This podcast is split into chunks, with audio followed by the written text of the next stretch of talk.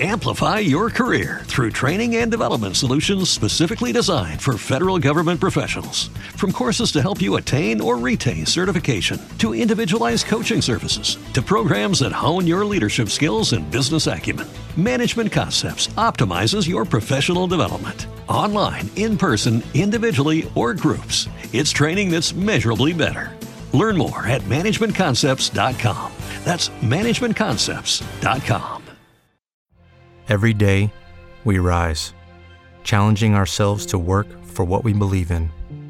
At U.S. Border Patrol, protecting our borders is more than a job, it's a calling.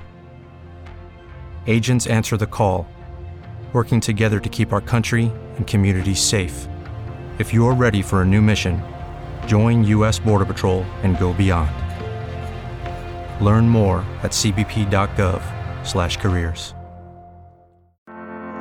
7 billones de dólares a la economía mundial. Toda vez que existen riesgos, Más del 90% son MIPYMES, que generan 80% de... Dame 20 minutos de tu tiempo y yo a cambio te daré información sobre los temas más relevantes en materia de comercio exterior, fiscal y aduanas con un toque humano. Y hagamos un trueque, un podcast de TLC Magazine México. Hola a todos, muy buenas tardes. Bienvenidos a Hagamos un Trueque, evento exclusivo de TLC Magazine México. Les doy a todos la más cordial bienvenida. Me da mucho gusto verlos. Ingeniero Enrique, un gusto saludarlo. Pista Antonio Carballido. Un gusto, Alejandro. Muy bien, bienvenido. Un gusto, como siempre, ver a nuestros panelistas y de igual manera recibirlos el día de hoy, que vamos a tener un tema por demás interesante. Veo que ya están ansiosos. Me imagino que va a haber muchas preguntas y, y va a ser un tema en el que sin duda esperábamos muchos de nosotros profundizar. Y nos va a acompañar para este tema la maestra Beverly Jade Barrueta Gómez. Y, y, el tema que nos va a impartir es la visión económica, política, ambiental y de seguridad en la aplicación de la séptima enmienda del sistema armonizado. Maestra Beverly, bienvenida también. Sí. No sé si nos puede escuchar. ¿Me escucha? ¿La escuchamos bien? Solo no podemos verla todavía. Voy a compartir un rato el video. Muy bien, en unos minutos le van a dar acceso para que pueda compartir. Eh, de okay, manera inicial. Hola, ¿Me ven? Ya la vemos, bienvenida. Hola, sí. Hola, un gusto saludarlos, buenas tardes. Eh, bueno, voy a compartir por unos segundos el video porque lamentablemente aquí el internet en Venezuela no es muy estable, entonces hay que elegir entre el video o, o la presentación. Pero de vez en vez voy a, a aparecer por acá. Bueno, muchas este, gracias. Si gusta, maestra, nomás como eh, brevemente le platico, usted va a tener un, un tiempo de eh, pues una hora, un poco menos, si, si, dejamos espacio para preguntas y respuestas, que usualmente okay. al final nuestros panelistas les cedemos los micrófonos. Y también a, al inicio, bienvenido doctor Máximo, también aquí vemos que se siguen incorporando. Gracias, Elvia. Le vamos a dar solamente lectura a su semblanza, maestra, para que toda la audiencia pueda conocer un poquito más de usted. Y bueno, la maestra Beverly Jade Barrueta Gómez es licenciada en Ciencias Fiscales, Aduanas, Comercio Exterior por la Escuela de Administración y Hacienda Pública y un magíster en Transporte Marítimo en la Escuela de Estudios Superiores de la Armada. Actualmente es coordinadora de aduana y tributos en Corporación ATF y jefa del Departamento de Arancel y Valoración Aduanera en la Agencia Aduanal ODIN. Formó parte del Servicio Nacional Integrado de la Administración Aduanera y Tributaria CENIAT, órgano de ejecución de la Administración Tributaria Nacional de Venezuela, así como profesional aduanera y tributaria a nivel normativo y operativo. Asimismo, formó parte de la eh, PDVSA Caracas, desempeñando funciones en la División de Comercio y Suministro. En su experiencia profesional, también se ha desempeñado como instructora de técnicas de clasificación arancelaria y valoración aduanera. Y bueno, sin más preámbulo y antes de darle la, la, eh, la palabra, no sé, ahí si hay un dato PEC el día de hoy o pasamos directamente al tema. Eh, por mi parte, para aprovechar tiempo, sería extraordinario pasar directo al tema. Ok. Si, si lo podemos poner al final, Isa, y depende de cómo andemos de tiempo y okay. si le podemos dar eh, permisos para que la maestra Beverly pueda compartir. Adelante, gracias, los micrófonos son suyos. Muchísimas gracias. Bueno, reitero nuevamente mi agradecimiento a tan honorable invitación eh, de mis hermanos mexicanos de verdad, muy agradecida. Eh, quiero plantear que este, este foro el día de hoy está enfocado no a los cambios en específicos que se generan o derivan de la aplicación de la séptima enmienda, sino desde una, una visión por qué se tuvo que llegar a estos cambios, o sea, qué motivó a que generara o se generase estos cambios en la séptima enmienda del sistema armonizado. Entonces, es por ello que quiero aclarar que no vamos a observar, eh, como ya hemos venido mm, leyendo con ahínco y énfasis, eh, cuáles son esos, eh, esos cambios dentro de, cada, dentro de cada sección y dentro de cada capítulo.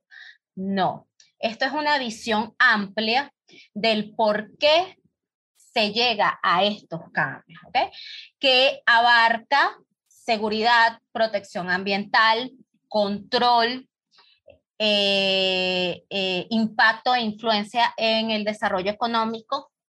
Y es por ello que quiero compartir esta presentación con ustedes. Entonces, eh, ¿me otorgaron el permiso para ya compartir la presentación? Sí. Gracias, Voy a cerrar un poco aquí el, el... Ya Voy a cerrar el, el video para poder compartir la presentación. Muy bien, le avisamos cuando podamos visualizarla. Ok, seguro.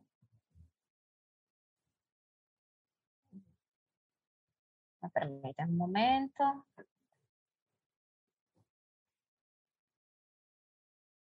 Chévere.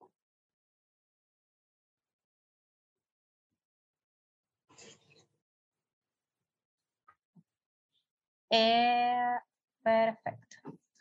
Bueno, me están compartiendo, están visualizando, perdón. Listo, muchísimas gracias. Excelente. Bueno, visión económica, política ambiental de seguridad en aplicación a la séptima enmienda del sistema armonizado. Voy acá a disminuir, ok, chévere.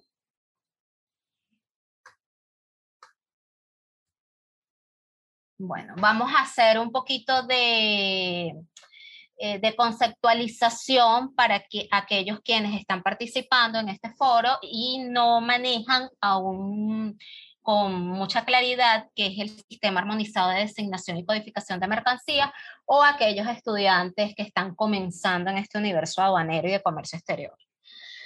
El sistema armonizado de designación y codificación de mercancías, al que popularmente y coloquialmente denominamos SA, sistema armonizado, es una nomenclatura internacional polivalente de productos elaborados por la Organización Mundial de Aduanas. Esto fue adoptado desde, desde 1983 y entró en vigor en enero de 1988. Entre muchas de las otras eh, eh, funciones y beneficios de tener este sistema armonizado es facilitar el intercambio de comercio, armonización de la descripción y clasificación de la codificación de las mercancías en el comercio internacional. Eh, allí observamos y detallamos los aranceles aduaneros y la recopilación estadísticas externas de comercio, impuestos internos, políticas comerciales, monitoreo de mercancías controladas, reglas de origen, tarifa de flete, estadísticas de transporte, control de precios, control de cuotas, de cuentas nacionales e investigación y análisis económico. Podemos observar entonces el sistema armonizado de designación y codificación de mercancías agrupa todo el universo de productos que son susceptibles a intercambio de comercio exterior. Perfecto. Por ello que la creación no, no es espontánea, no, no, no, deriva de la nada, sino es el resultado de análisis estadísticos de comportamientos de los flujos comerciales que permiten y que están estrechamente relacionados a cómo vamos a desgregar los productos para poder unificarlos en un mismo idioma y sea entendible, sea compartido y sea, como lo dice la palabra, armónico en todas las economías mundiales. Allí la importancia de este sistema armonizado. El sistema armonizado también ha, sido utilizado por los miembros de la Organización Mundial de Comercio como una herramienta para definir los productos comprendidos en acuerdos comerciales. Por lo tanto, los cambios introducidos en el sistema armonizado tienen importantes efectos jurídicos para los miembros de la OMC, en particular con anexos de los acuerdos. Recordemos que cuando trabajamos con beneficios arancelarios aplicados por normas de origen, trabajamos por unificación arancelaria. Específicamente, eh, mayormente en seis u ocho dígitos. Los seis dígitos sabemos que es primero y segundo nivel del sistema armonizado y séptimo, octavo, primero segundo nivel del, del sistema de integración donde nos hallemos. Puede ser de la nomenclatura como del Mercosur, de la Andina, entre otros.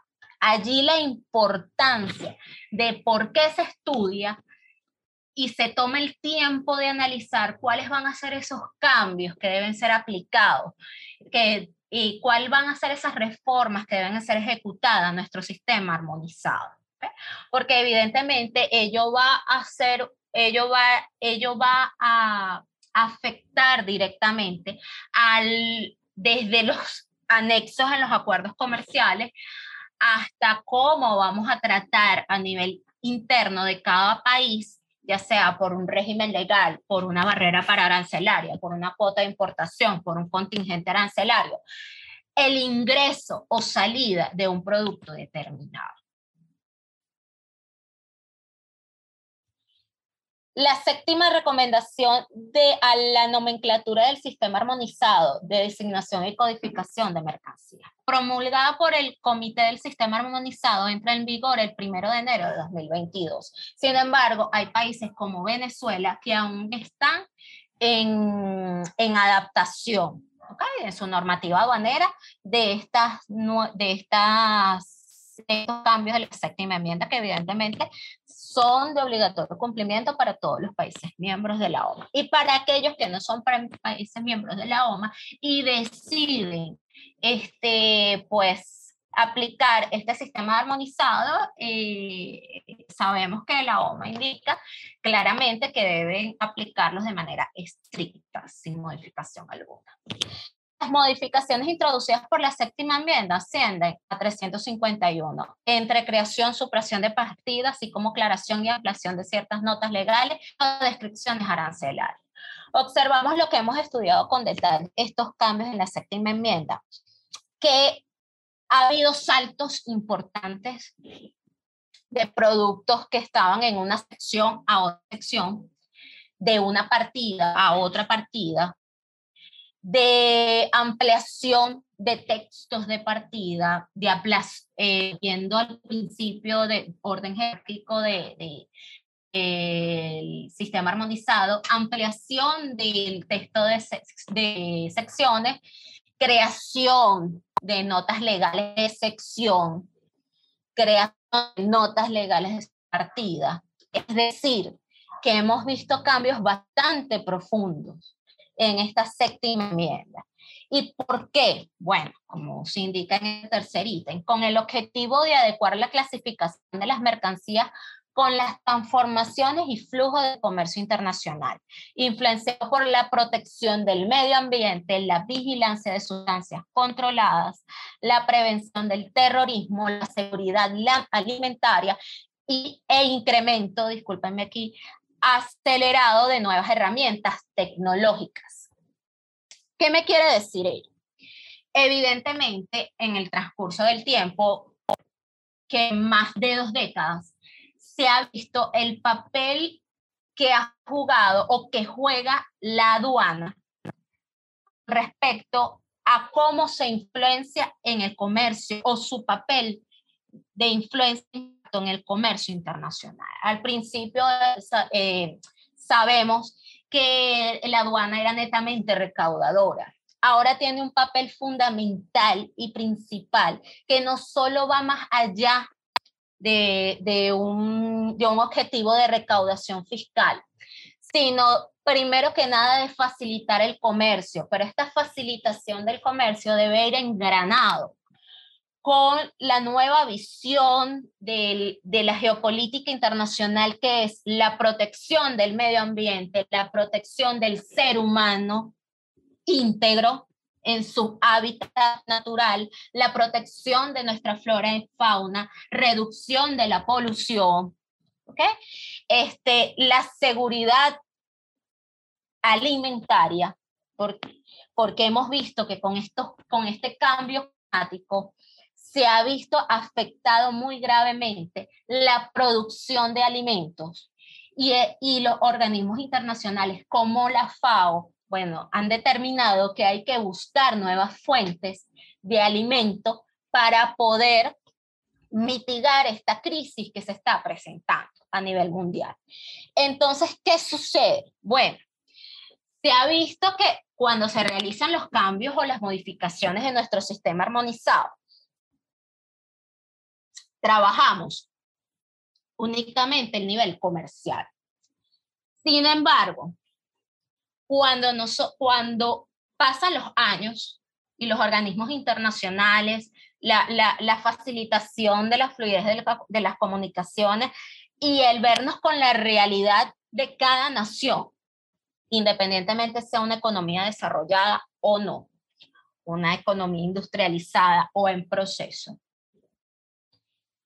se ha denotado que la aduana necesita un papel vital para poder ejecutar aquellos convenios que todos los países año tras año ratifican, enmiendan, crean, derogan para proteger el medio ambiente, la flora y la fauna, controlar la seguridad nacional, este, del desarrollo tecnológico, porque hay una, ha, existido una discrepancia en que, bueno, mira, yo voy a proteger el ambiente, yo voy a crear convenios y vamos a hacer reuniones de alto nivel este, para proteger el ambiente y disminuir la, la degradación de la capa de ozono. Sin embargo, cuando ejecutamos esa política a nivel del intercambio comercial, esos productos que están en ese convenio no llevan una regularización que me permita controlarlos. Entonces hay como una, una dicotomía de discurso. Vamos a proteger, pero el papel de la aduana en que debería jugar, ¿ok? Mediante la identificación de los productos que me están degradando mi capa de ozono, no están siendo controladas como deberían ser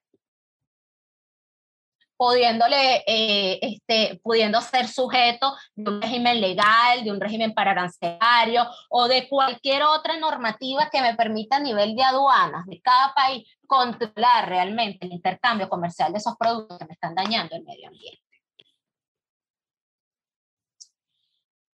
Ya entrando de lleno a la visión de las reformas de el, de la séptima del sistema armonizado, comenzamos con el primer sector, el sector agrícola y alimentario.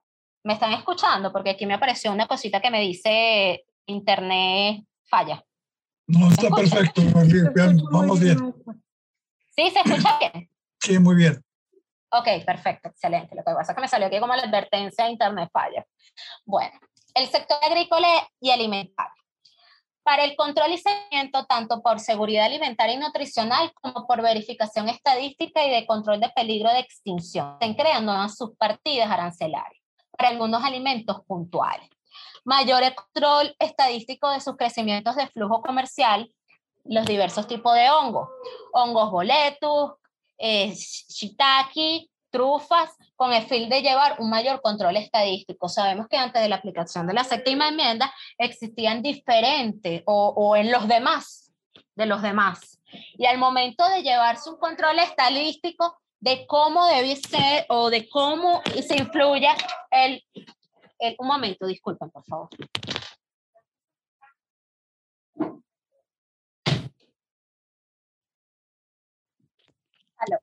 De cómo es el flujo comercial de esas mercancías, pues no se tenía una estadística específica. por supuesto que los países con mayor mm, este, comercio exterior de este tipo de alimentos, evidentemente llevaban eh, eh, una relación de, de, cuál es su flujo de exportación e importación. Sin embargo, cuando uno ingresa a, páginas este, de, eh, eh, donde uno investiga, pues, bueno, cómo ha sido el, eh, para hacer un estudio de mercado, ha sido complicado. ¿okay? Y por ello es que se decide que, bueno, vamos a hacer un desdoblamiento de este tipo de, de, de, hongos que realmente se ha visto que están siendo consumidos y que el, ese consumo, valga la redundancia, ha sido de tal manera que es hora de estudiar, de estudiar cómo, ese, cómo influye ese, e, ese crecimiento de comercio de, de estos productos. El control de especies de, en peligro de extinción, corteza de cereza africana, aquí es donde yo quiero entrar en lo que había dicho anteriormente. Bueno, sabemos que hay una especie en peligro de extinción, sin embargo no ponemos ninguna regulación al respecto. Evidentemente existen regulaciones, que lo vamos a ver más adelante con otros productos, que están suscritas en, comercio, en, en acuerdos internacionales o en convenios internacionales, pero hay otras que no. Y ya se ha venido observando, han, han estado organismos eh, especializados en ello, en que, bueno, mira, tenemos esta especie que está en peligro de extinción y es hora de que los, de, de que los países, bueno, pongan un coto al respecto. Y para ello debemos establecer cuáles serían los regímenes legales para, para aminorar un poquito esa, esa producción y esa comercialización que me está llevando a un punto en el cual puede haber, no, puede haber un no retorno. Y entramos en el más controvertido y más, eh, por decirle así, más, y más especial, que es el de la seguridad alimentaria para la Organización de las Naciones Unidas una fuente de proteína que se consume con pocos recursos, que son los insectos. Este no es nuevo, no es algo nuevo, países asiáticos eh, y algunos africanos, incluso latinoamericanos, no voy muy lejos, Venezuela, en el Amazonas, eh, tienen dentro de su dieta diaria insectos insectos y, y otras de esas especies. Sin embargo,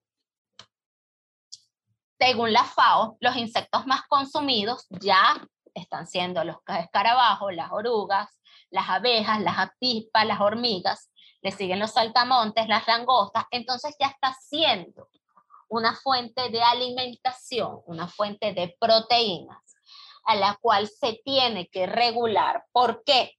Primero,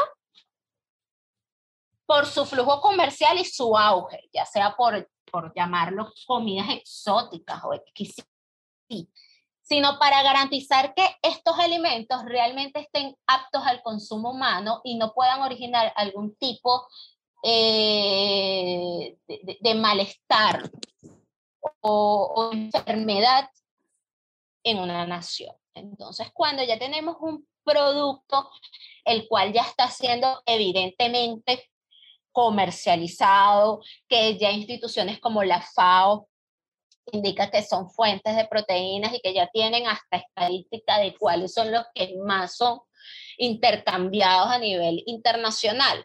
Entonces ya es hora que nuestro sistema armonizado como un lenguaje único indique, bueno, vamos a establecer cómo vamos a clasificar esos alimentos, cómo lo vamos a determinar que sean aptos para el consumo humano y que cada país interno y que cada país, ya sea por ya sea porque se encuentra en un sistema de integración o ya sea por voluntad propia, decida cuáles serían esos requisitos para su ingreso o exportación, para su importación o exportación, y así este, mantener la vigilancia y el control de la seguridad de, la, de, su población, evidentemente. Fíjense un dato muy interesante. La industria de la insecticultura tendrá un valor de 8 mil millones de dólares en 2030. Fund Capital ha, ha, invertido en la empresa de Constant Tether, la empresa agrícola con una sede en Hong Kong, en cría de moscas soldados negras para la alimentación de mascotas, aves y peces.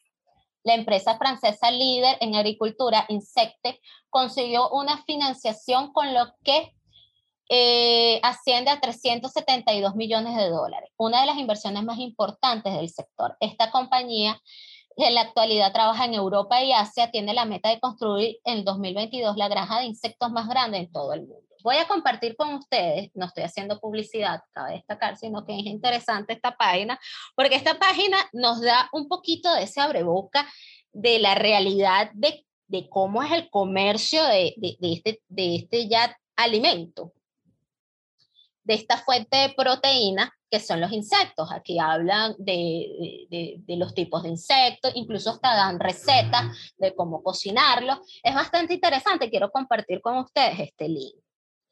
Eh, vamos a, no sé si se ve, ya va a estar abriendo. Me dicen si se ve. ¿Se visualiza? No, no se visualiza. Ya lo voy a, a compartir. Ok, ya, listo. Vamos a ver. ¿Ahora? Ahora sí. Ahora sí. Chévere. Sí. Fíjense, ay, ya va. Uy. Fíjense acá como nos hablan de que los, los insectos son una alternativa de alimentos saludables con alto nivel de proteínas, omega 3, calcio, hierro, zinc. Eh, esta es una página en España que ya tiene listo para exportar al resto de Europa. Bueno, el término exportar al resto de Europa, como es una comunidad, ya sería comercio entre ellos. Estados Unidos, Canadá, Australia, haga su selección. Envío gratis a todo el mundo. Y miren cuánto es el valor, por ejemplo, de escorpiones negros, 6 euros, tarántulas, insectos mejor calificados. O sea, fíjense que evidentemente no es nuevo, ¿no? Esto tiene su tiempo, pero ya existen páginas web donde, te dice, donde tú puedes adquirir tu, tu, tu, insecto que más quieras, insectos lisos, insectos con sabor, hay unos que están hasta saborizados, como decir, bueno, ya tengo como uno compra un pollo, ay, mire, ya tengo pollo adobado, este, bueno, ya tengo aquí mi cucaracha, mi hormiga adobada, para que sea más fácil.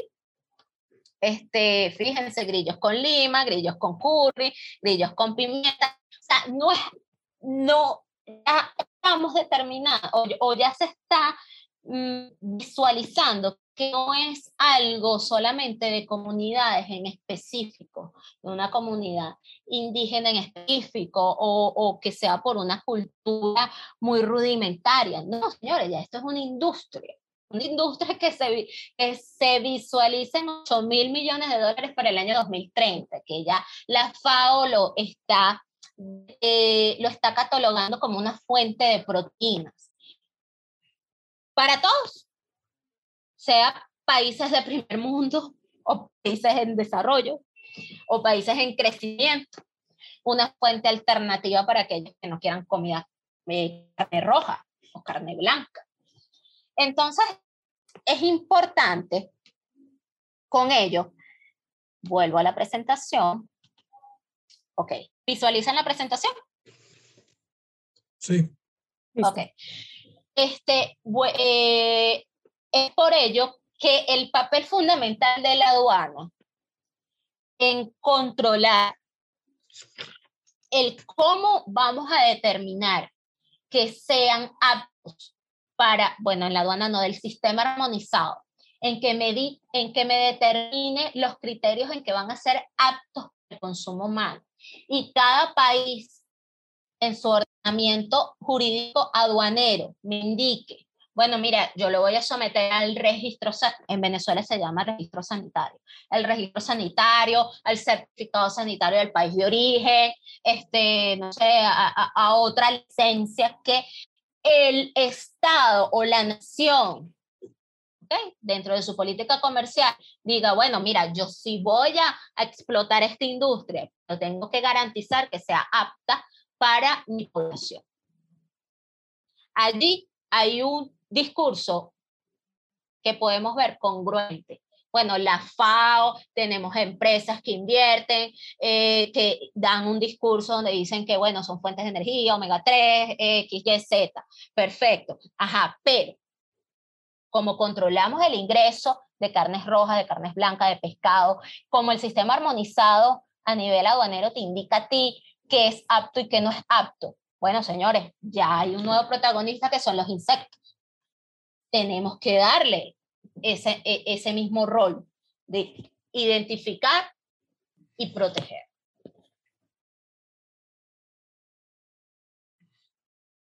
Vamos con el sector químico. Bueno, este sector químico es, ha sido bastante, bastante modificado en el sentido que se ha aperturado desdoblamientos de, de, partidas, eh, mejor dicho, corrijo, ampliación de textos de partida y desdoblamientos de subpartida que especifican ciertos productos y ciertos químicos. ¿Por qué? Bueno, se reestructura la nomenclatura arancelaria con el objetivo de identificar las sustancias controladas en virtud de la enmienda de Kigali al Protocolo de Montreal, en especial las sustancias que agotan la capa de ozono. Igualmente se identifican las sustancias con efecto invernadero, hidrofluorocarbonos, que pueden impactar en el calentamiento global a fin de alimentar su comercialización y su comercialización y consumo. A ello me, a ello me refiero. La ONU, la Organización de las Naciones Unidas en el Programa para el Medio Ambiente, indica en el 3 de enero de 2019 que el 1 de enero de ese mismo año entra en vigor la enmienda de Kigali al protocolo de Monterrey. Ajá, muy lindo y todo, muy bello. ¿Cómo se digiere esto? Bueno, tres puntos muy, muy, muy importantes se, se derivan de esta enmienda. El primero es eh, evitar o, mejor dicho, reducir productos, la comercialización y producción de bienes que mm, sigan incrementando el, el calentamiento global. Entre estos, se proyecta que con esta enmienda se reduce la producción y el consumo de los hidrofluorocarbonados en un 80% durante los 30 años. Estos productos generan el efecto invernadero o en su defecto la degradación de la capa de ozono. A lo que refiero, bueno, antes de la séptima enmienda no teníamos estos desdoblamientos en estas partidas. ¿okay? En la partida 2903 se clasifican los hidrofluorocarbonos y se crean nuevas subpartidas de 23, 290341, 2904, 290348 para clasificar estos productos en su presentación pura, debido a la importancia que estos tienen en el comercio mundial y entendiendo sus impactos ambientales. Se crea la partida 3827 para las mezclas que contengan sustancias con efecto invernadero como derivados halogenados de metano, metano o propano. Aquí, reitero nuevamente. Amplify your career through training and development solutions specifically designed for federal government professionals. From courses to help you attain or retain certification, to individualized coaching services, to programs that hone your leadership skills and business acumen, Management Concepts optimizes your professional development. Online, in person, individually, or groups, it's training that's measurably better. Learn more at managementconcepts.com. That's managementconcepts.com. Every day, we rise, challenging ourselves to work for what we believe in. At U.S. Border Patrol, protecting our borders is more than a job, it's a calling. Agents answer the call working together to keep our country and communities safe. If you're ready for a new mission, join U.S. Border Patrol and go beyond. Learn more at cbp.gov/careers. Congruencia del discurso. Países todos los años, todos los meses hacen foros, reuniones, bueno, especialistas, científicos, eh, científicos indican que sí se está degradando la capa de ozono, que es un experto de invernadero, pero siguen produciendo bienes con materias primas que mantienen esa problemática existente.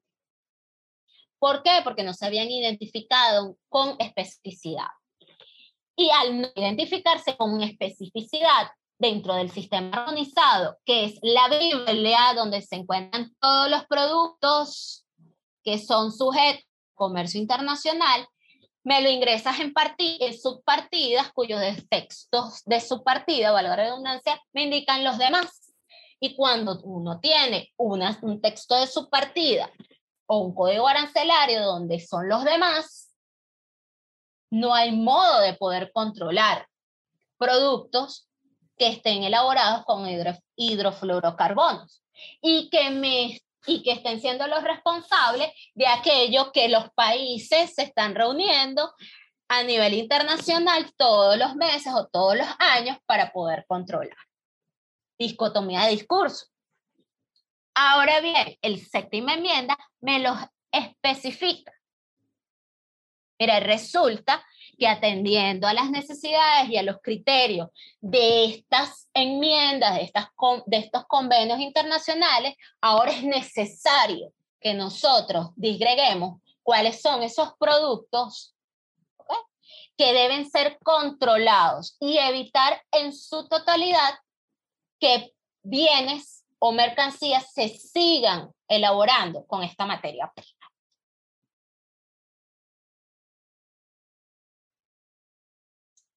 De igual modo, la otra visión, tengo aquí varias cositas en el chat, déjenme leer a ver rapidito, abundancia ancestralmente, ah bueno, aquí me están hablando, lo que pasa es que, disculpen que haga este, este, este break aquí, pero como veo tantos, eh, tantos que escriben, entonces, déjeme ver aquí. Saludos. Adelante, maestra. Usted nos dice si ahorita quiere hacer un paréntesis. Al final también eh, solemos leer ah, preguntas para cerrar todas las Están comentando aquí acerca de que en México los gusanos de magüey, hueva de hormiga, hablando también de, de, de los, los grillosos chapulines. Voy a buscarlo, no sé cómo será ese grilloso chapulín, pero me, llena mucho, me llama mucho la atención el nombre. Bueno, Dentro del sector químico, que fue uno de los reformados en la séptima enmienda, tenemos la visión de seguridad, de seguridad eh, eh, a nivel mundial y evidentemente a nivel interno de cada país, con el fin de optimizar el seguimiento y control, se reestructura la nomenclatura para la identificación arancelaria de elementos químicos de doble uso. ¿Qué se entiende por doble uso? Entendidos como aquellos que puedan utilizarse en el desarrollo de armas nucleares, armas químicas o atentados terroristas. Entre muchos otros, atendiendo las consideraciones expuestas por la Oficina de las Naciones Unidas contra la Droga y el Delito, dentro del marco jurídico internacional contra el terrorismo químico, biológico y nuclear. Estos son algunos de los fundamentos legales por la cual, eh, eh, en la cual se sustenta el, eh, el, Comité del Sistema Armonizado y dice, bueno, miren, señores, tenemos un, una nueva realidad, un nuevo status quo mundial. Y ese nuevo status quo mundial es que se han, se han descubierto, se han creado y se ha aprovechado ciertos elementos químicos con fines bélicos o diferentes a aquellos en los cuales se ha estudiado ante esta situación y ante esta realidad que tristemente hemos vivido, por desgracia, eh, ya sea cercano o de modo lejos, pero con esta, eh, esta actualidad donde las comunicaciones son expeditas, sin exagerar a la velocidad de la luz, no se puede ignorar. Entonces, como ya es bien sabido que el nuevo rol de la aduana es ser integral en todos los aspectos que abarquen una nación, tenemos o se tiene que hacer énfasis en estos elementos, que si no se controlan o si no se, se, se, se, se especifican, si no se determinan, bueno, no va a poder, no, van, no va a poder eh, eh, establecerse parámetros para su manejo adecuado. Entonces, entre las muchas otras, tenemos la Convención sobre la Protección Física de los Materiales Nucleares y su enmienda, Convenio Internacional para la Represión de los Actos Terroristas Nuclear, Convenio Internacional para la Represión de los Atentados Cometidos con Bombas, Protocolo de 2005 del Convenio de Represión de Actos Ilícitos contra la Unidad de la Navegación Marítima, Convenio para la Represión de Actos Ilícitos relacionados con Civil Internacional, Convenio sobre la Protección Física de los Materiales Nucleares y su enmienda.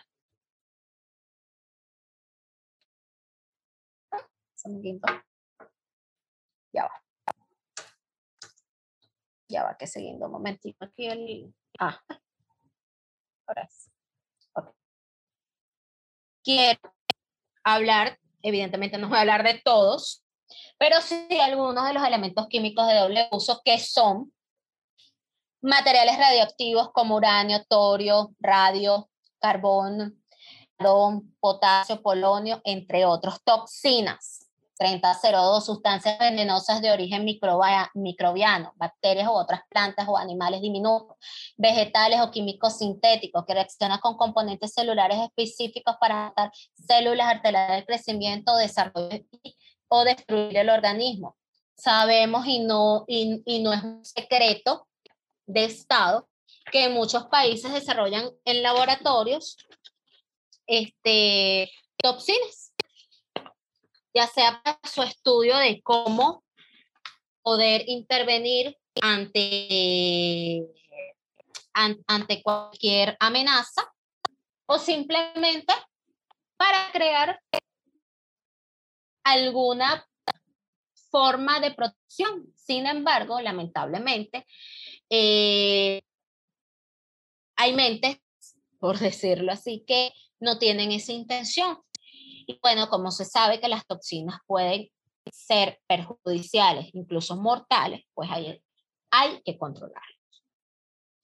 Aramidas, las fibras de aramida son una clase de fibras sintéticas resistentes al calor y fuertes, se utilizan en usos aeroespaciales y militares para tipo de armadura, compuesto de balística, en neumáticos de bicicleta, cuerda marina, casco marino y como sustituto del abesto. Bueno, evidentemente, por la composición de estas aramidas, bueno, si usted ve una carga de fibras sintéticas de aramida de una persona jurídica, mire, ¿y usted cómo para qué quiere eso?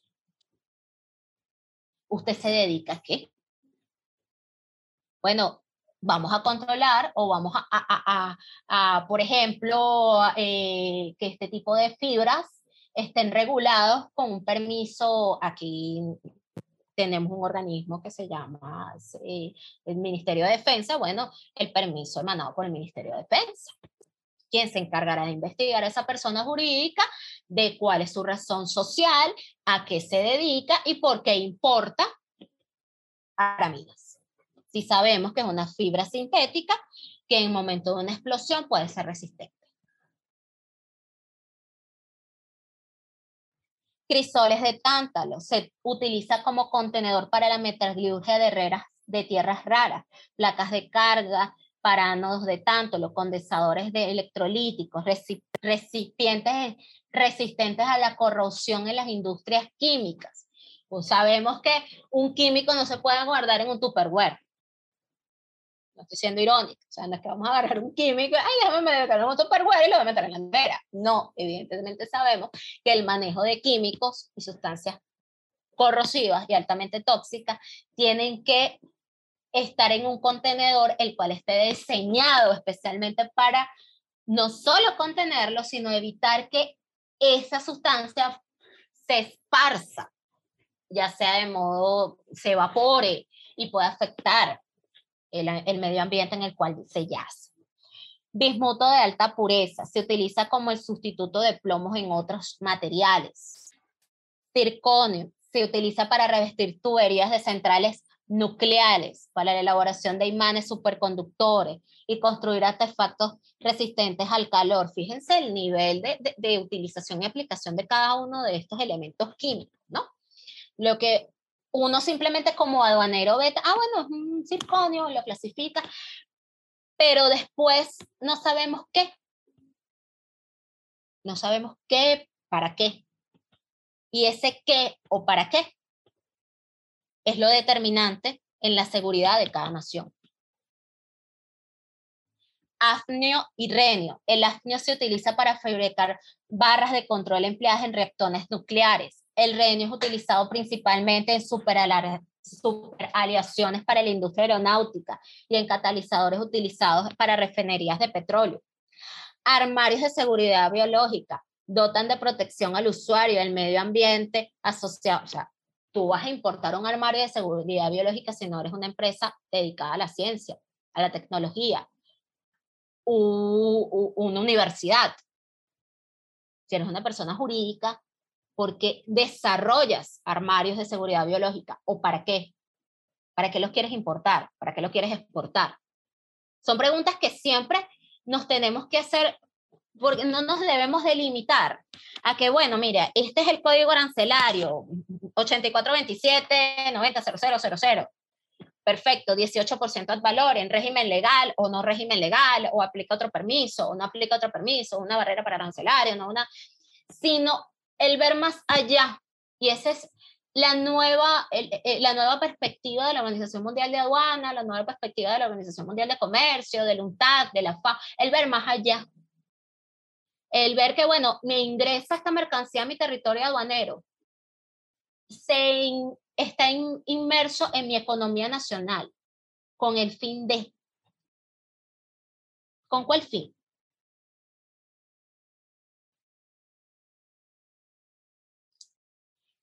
El sector de maderas y productos forestales. Bueno, en este, en este sector se, se toman en consideración cambios propuestos por la Organización Unidas para la Alimentación y la Agricultura, la Organización Internacional de Maderas Tropicales y la Comisión Económica de las Naciones Unidas para Europa y Eurostat. ¿Con el fin cuál? Bueno, señores, con el fin de poder eh, aminorar un poco el tema de la deforestación.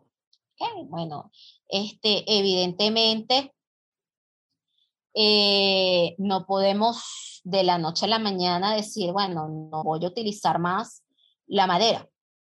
No quiero utilizar más la madera. Sin embargo, hay que,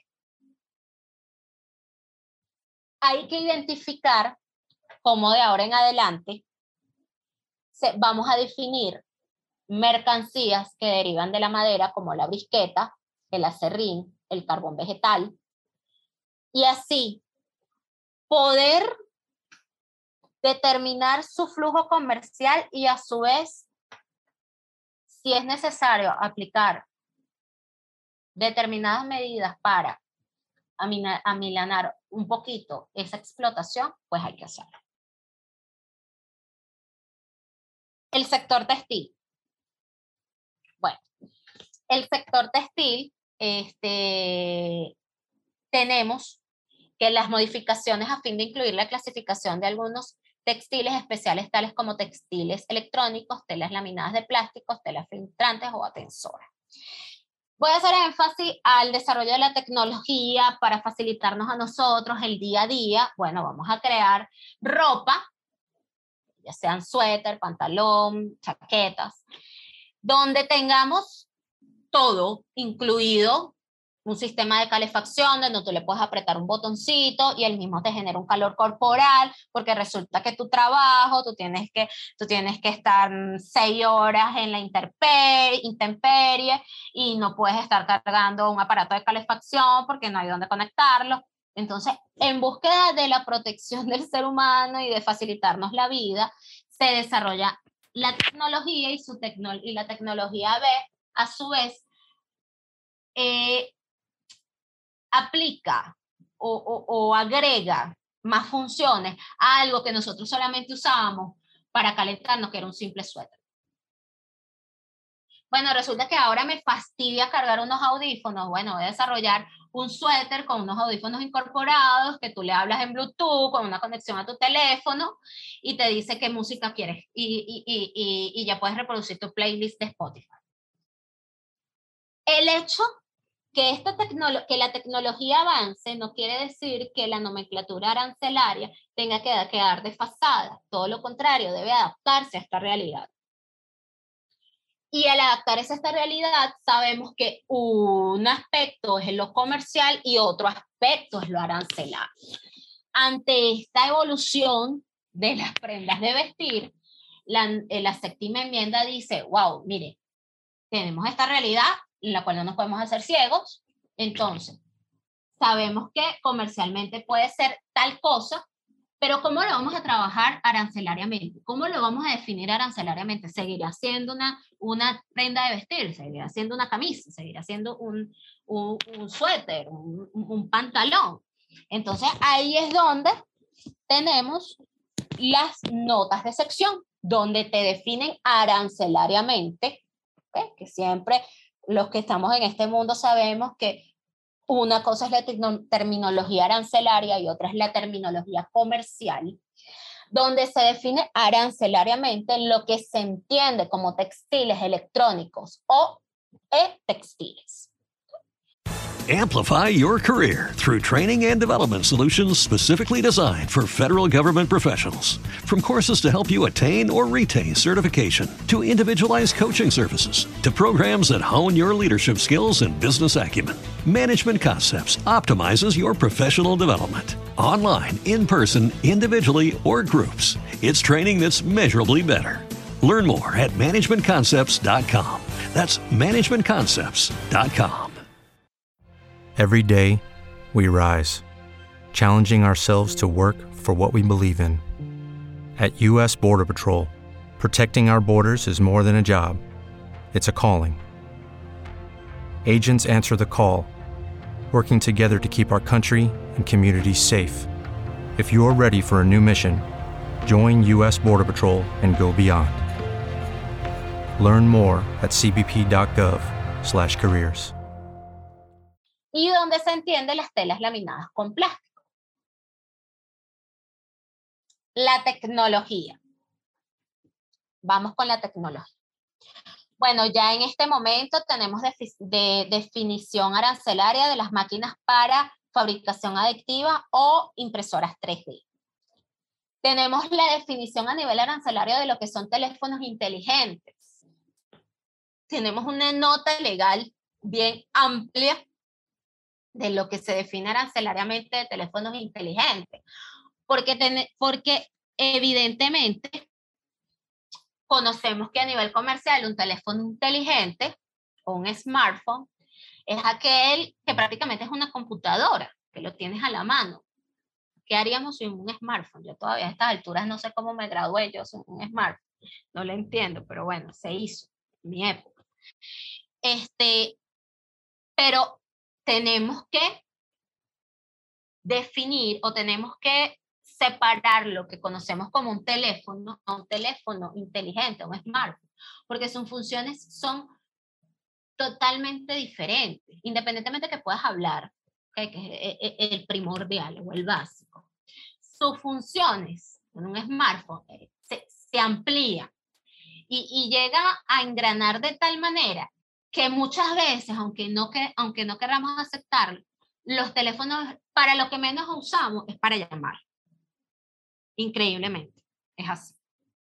Entonces, arancelariamente, la nomenclatura se tiene que adaptar a esta realidad y decir, para que no exista una, una disparidad de criterios y exista la armonización de este lenguaje, bueno, señores, yo tengo que definir que es un arancelariamente, qué voy a considerar como un smartphone o un, teléfono inteligente. Desechos electrónicos eléctricos resultaba incierto debido a sus múltiples componentes, derivado de la propuesta de la Convención de Basilea, de donde surge el convenio de Basilea que regula los movimientos fronterizos de desechos peligrosos y otros desechos. ¿Qué sucede? Bueno, cuando clasificamos, pues me incluyo, una vez me, una vez me tocó y, fue bastante difícil porque estábamos entre tú, yo, nosotros, vosotros, que ¿dónde lo colocamos? ¿no?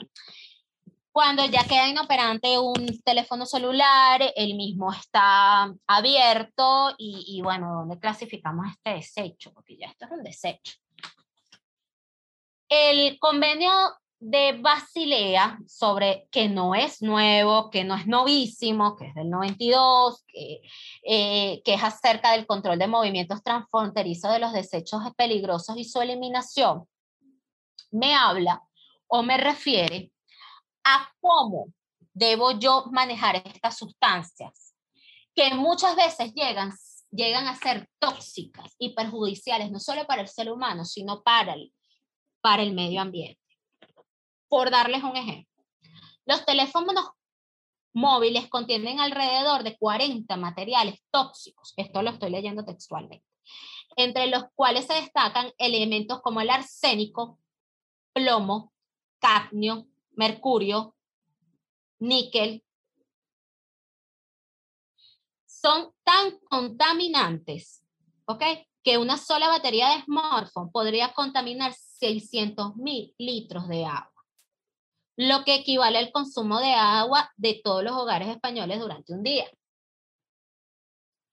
¿Qué sucede?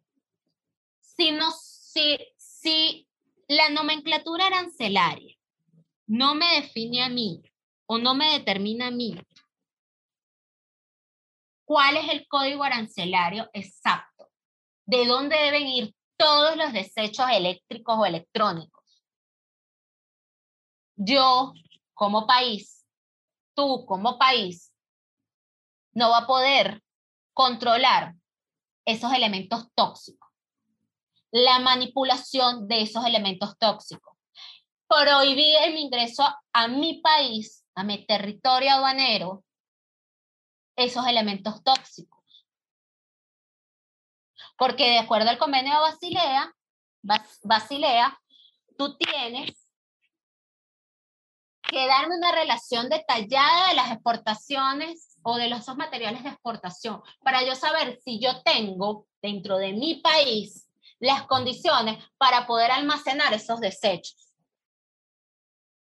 y así no afectar mi medio ambiente y mucho menos la seguridad de, mi, de, de, de, de los animales, de, mi población. Al tú definir cómo a nivel, a nivel arancelario, bueno, mira, esto, eh, todo lo que se derive de cual dice la nota legal, todo lo que se derive, ta, ta, ta, ta, bueno, ahora yo como país, mi política aduanera interna voy a, voy a acogerme tanto a, e, a esta convención como a otra política que yo decida, de acuerdo a, mi, a, a mis asesores especializados en el tema, de cómo yo debo tratar ese tipo de desechos. Tanto los que se producen en mi país como los probables que puedan ingresar. El transporte. Bueno, tenemos aquí modificaciones de los capítulos 87 y 88 denotan los principales cambios dentro del sector transporte, caracterizado principalmente por vehículos eléctricos o híbridos y los drones, que no es nuevo lo de los vehículos híbridos o eléctricos, sin embargo, solamente estaba en una partida, automóviles. Ahora, ¿qué hace el sistema armonizado? Bueno, el sistema armonizado dice, disculpen, estaba tomando un poquito de agua dice, bueno, resulta que ya se están desarrollando camiones de, de carga, eh, tractores, trenes con esta tecnología. Ya hay que incluirlos en el sistema armonizado. Perfecto. Ya que hay, ya que, ya hay que disgregarlo. Buques híbridos. Ya hay que disgregar. Drones arancelaramente definido en la nota legal que ha de entenderse por naval no tripulada. Bueno, antes del, de la séptima enmienda, hubo un pronunciamiento de la Organización Mundial de Aduanas acerca de dónde clasificar los drones. Países se abstuvieron, en los cuales que, bueno, países que se abstuvieron dijeron, bueno, yo no voy a clasificar la, los drones como indica el, el, la Organización Mundial de Aduana, el 85, 25, 80 como cámaras de televisión, porque resulta que este dron que yo voy a utilizar eh, va a ser para esparcir mm, eh, algún tipo de, de elemento en mi, en mi sector agrícola. Eh, para para, eh, mm, hace poco leí, escuché en, la tele, escuché en la radio, lamentablemente ya había colocado la, la, estación, pero que al, a la poca existencia de abejas, países ya están usando los drones para, para polinizar eh, las flores. Ante ante que ya no hay, eh, no sé en qué país lamentablemente, pero ante la ausencia de eso ellos están utilizando drones como sustituto de una abeja. Triste, pero lamentablemente está sucediendo. Por lo cual, al observarse que los drones pueden tener múltiples funciones, se determinó arancelariamente que su característica esencial va a ser la que va a ser una aeronave no tripulada, que vaya a ser aplicada para diferentes situaciones que no se focalicen únicamente para grabar, no va a ser una característica que me la va a excluir, porque va a mantener esa, e, e, e, esa esencia sine qua non que es una aeronave no tripulada.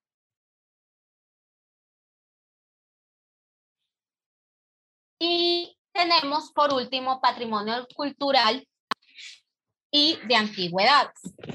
Por recomendación del Consejo de Seguridad de las Naciones Unidas, a nivel arancelario se identifica y discriminan los objetos de patrimonio cultural y las antigüedades, esto para combatir el tráfico ilícito de los mismos, donde se crea una clasificación particular para los mosaicos y para las antigüedades más de 100 años, colección y piezas de colección que tengan interés arqueológico, etnográfico, historia de colecciones, zoológico, botánico, numismático, anatómico, paleontólogo y antigüedades más de 250 años.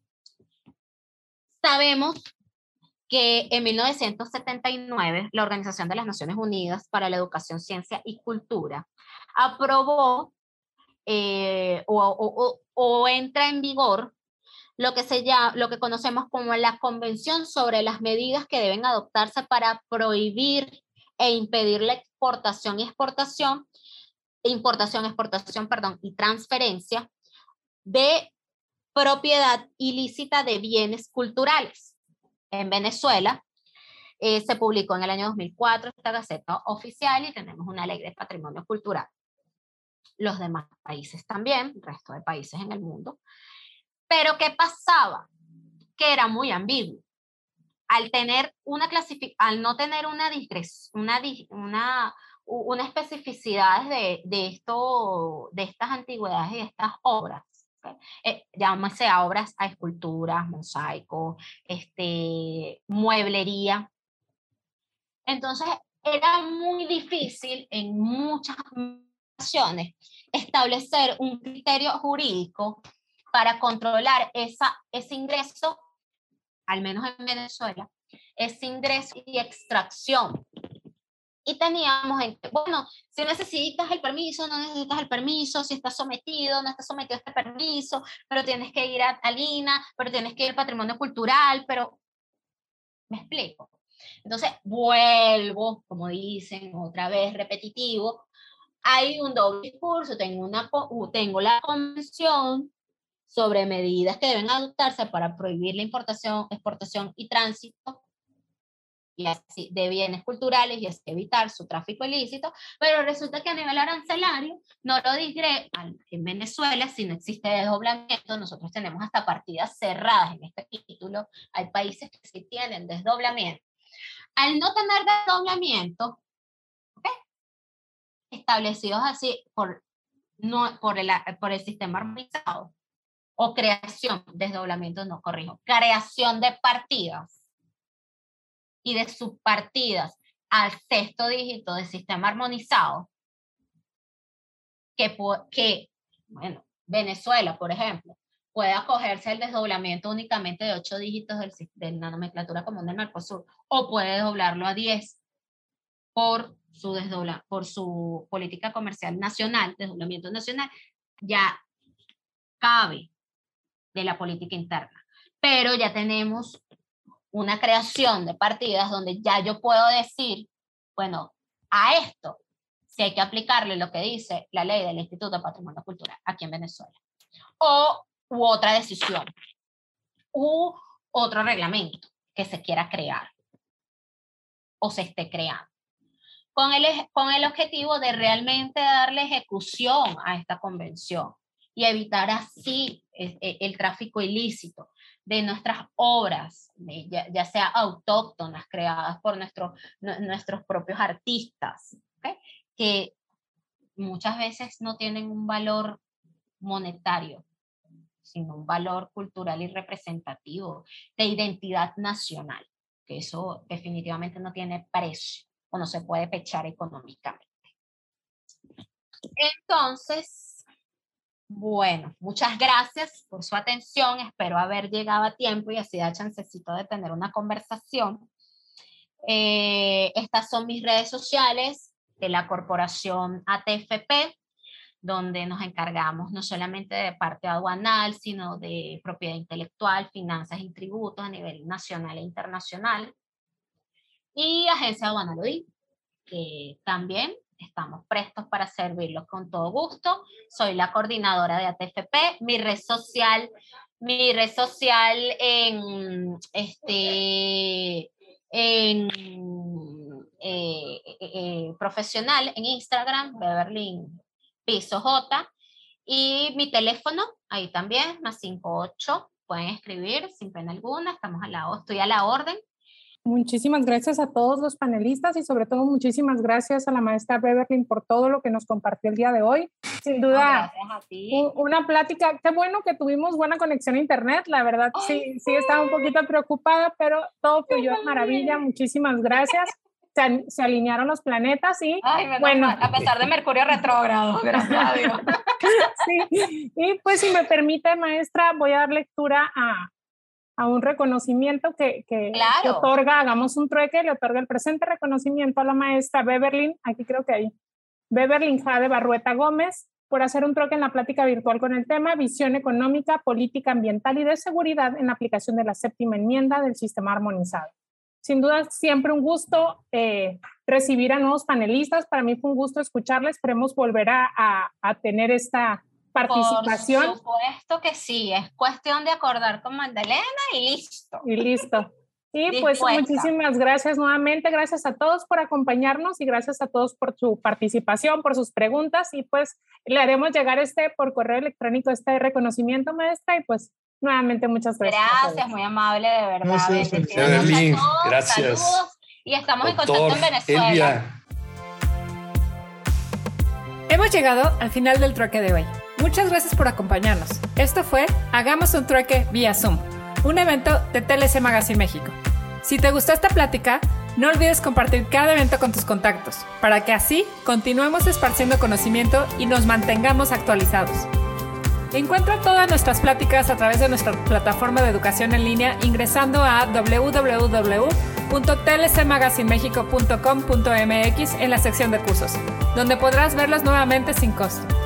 Si estás interesado en algún tema específico, envíanos un mensaje a través de las redes sociales de TLC Magazine México y buscaremos un experto que pueda aclarar tus dudas. Esto fue Hagamos un trueque. Amplify your career through training and development solutions specifically designed for federal government professionals. From courses to help you attain or retain certification, to individualized coaching services, to programs that hone your leadership skills and business acumen, Management Concepts optimizes your professional development. Online, in person, individually, or groups, it's training that's measurably better. Learn more at managementconcepts.com. That's managementconcepts.com. For the ones who work hard to ensure their crew can always go the extra mile, and the ones who get in early so everyone can go home on time, there's Granger offering professional grade supplies backed by product experts so you can quickly and easily find what you need. Plus, you can count on access to a committed team ready to go the extra mile for you. Call, clickgranger.com, or just stop by. Granger, for the ones who get it done.